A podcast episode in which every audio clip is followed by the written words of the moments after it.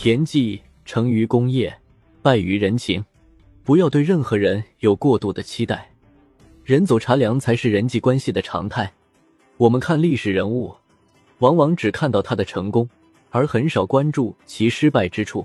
对于创业者而言，成功固然重要，失败者的经历也不可忽视，因为那是反面教材。田忌是战国时期齐国的大将，贵族出身，平时喜欢和贵族，包括齐威王赛马。当时赛马的规则是这样的：每个人的马分为上中下三等，比赛时上等对上等，中等对中等，下等对下等。齐威王身为一国之君，其拥有的同等级马匹肯定优于其他人，故而每次与田忌赛马，田忌必输。当时孙膑受同学庞涓迫害，落魄流亡于齐国。他在赛马场上看到这种情况后。便建议田忌用下等马充当炮灰，与齐威王的上等马比赛，输了一局；然后用上等马与齐威王的中等马比赛，赢了一局；最后用中等马与齐威王的下等马比赛，赢了一局。如此两胜一负，田忌最终赢得了比赛。齐威王十分诧异，往日一直输的田忌居然能赢，便问他原因。田忌当即推荐了孙膑。齐威王大喜，认为孙膑是个奇才，要任命他为将军。孙膑以自己双腿残疾为由，婉拒了齐威王的任命。齐威王就任命他为军师，作为田忌的高级参谋。前三百五十四年，小霸主魏国进攻赵国，包围了赵国的都城邯郸。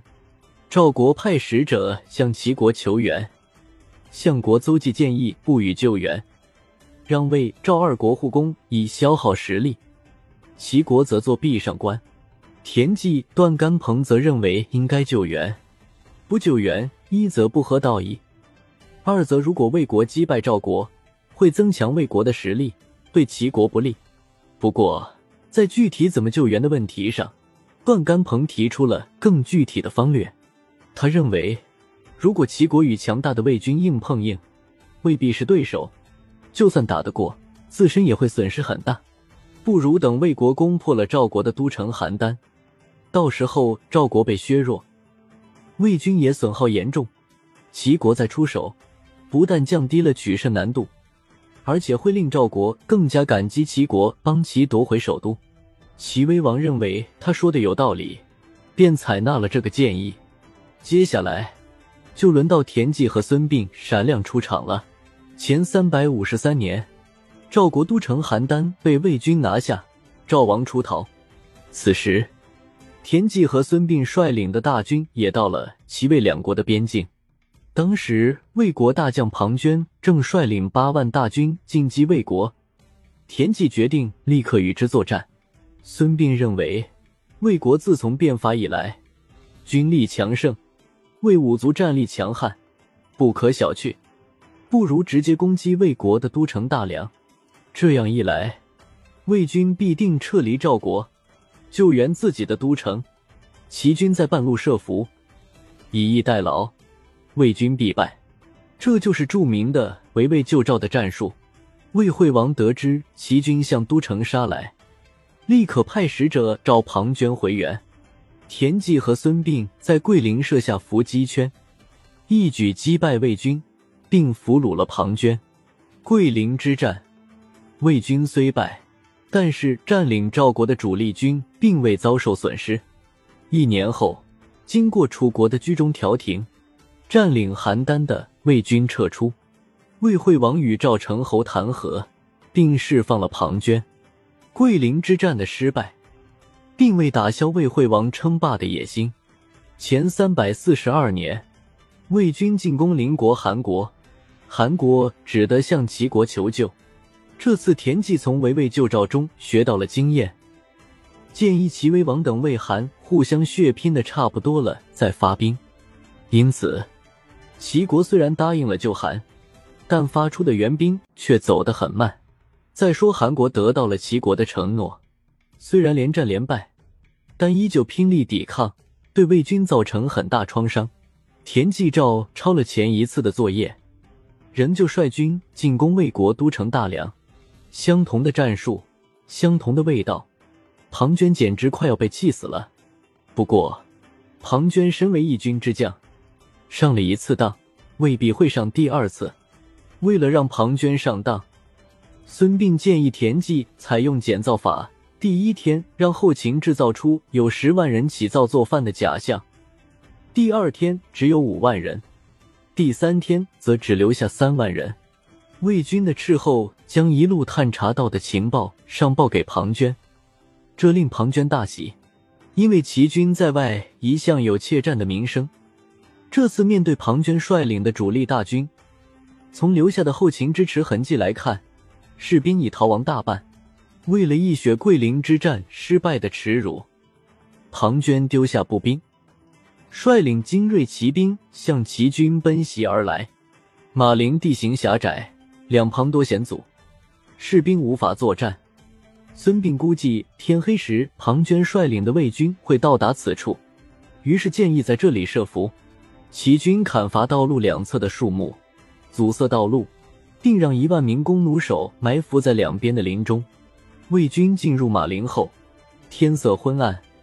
庞涓看到有棵大树被剥掉了皮，露出白色，隐隐约约看到上面有字，便命令士兵点燃火把。只见树上写着“庞涓死于此树之下”八个大字，殊不知，这正是孙膑给齐军留下的攻击信号。埋伏在林中的齐军见树下有火炬，立刻万箭齐发，魏军顿时死伤惨重。庞涓见大势已去，便拔剑自杀了。随军作战的魏国太子申也成了俘虏。此战中，魏军损失八万人。魏国从此一蹶不振，沦为二流国家。此战中齐军胜利，一方面与作战方略得当有关，另一方面也与齐国上下齐心有关。就连反对派邹忌也鼎力支持。需要注意的是，身为相国的邹忌与田忌不和，尤其是桂林之战取胜后，田忌声名鹊起，邹忌更是担心他会取代自己。那么。为何马陵之战中他会支持呢？这得益于门客公孙瀚的建议。公孙瀚认为，如果田忌取胜，则作为相国的邹忌也有策划之功；如果田忌战败，败军之将即使不死在战场上，回国之后也会被治罪。这样，邹忌的相国之位就没有威胁了。作为军师的孙膑，早已看出田忌与邹忌之间的纷争。因而，在获胜后问田忌：“将军想做一番大业吗？”田忌点了点头。孙膑建议他班师回朝时，暂时不要自借兵权，而是留下一部分士兵，就算是老弱残兵也行，把守住军事要冲主地（今山东省淄博市西南）。此处道路逼仄，战车只能一辆一辆的通行，堪称一夫当关，万夫莫开。然后。大军背靠泰山，左依济水，右拥高唐，轻军快马直奔都城临淄的雍门。如此一来，田忌在齐国说一，没有人敢说二。邹忌是个聪明人，他肯定会立刻逃离齐国，到时候再回朝就无害了。田忌认为孙膑的话有些危言耸听，便没当回事儿。再说，邹忌本希望田忌战败。谁知这次竟然立下更大的功劳，因而十分恐慌。公孙瀚却说：“这是好办。”他派遣了一个人冒充田忌的属下，大张旗鼓的在市面上找人算命，对占卜的人说：“我是大将军田忌的属下，如今将军大破魏军，名震天下，打算图谋大事，请您来占卜吉凶。”问卦的人刚离开。公孙瀚就把这个占卜先生抓了起来，并交给了齐威王。如此一来，田忌就有了谋反的嫌疑。此时已交出兵权的田忌得知这一消息后，大为恐慌，只好逃奔楚国。孙膑也只能退隐。等到齐宣王上位后，知道田忌当年是被诬陷的，才将他召了回来。但他已年老，再无作为。田忌在其军事生涯中。毫无疑问是出色的将领。但是就洞悉人心来说，他是失败的。越是立有大功的将军，在君主时代反而越危险。客观的说，兵法制胜，并不在于斩将夺旗，而在于洞悉人心。孙膑深知上司们的内心世界，纵然你没有异心，但你所拥有的强大行动力和资源调配力本身就是一种威胁，而这一点很容易被反对者利用。孙膑建议田忌控制军事要冲，未必是支持其谋反。